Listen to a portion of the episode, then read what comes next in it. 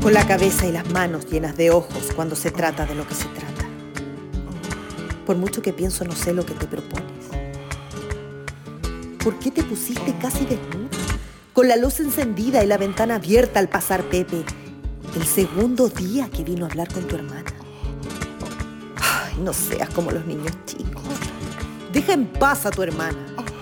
Y si Pepe el Romano te gusta, te aguantas. Además, ¿quién dice que no te puedas casar con él? Tu hermana Angustias está enferma. Esa no resiste el primer parto. Es estrecha de cintura, vieja. Con mis conocimientos, te digo que se morirá. Entonces, Pepe hará lo que hacen todos los viudos de esta tierra. Se casará con la más joven, la más hermosa.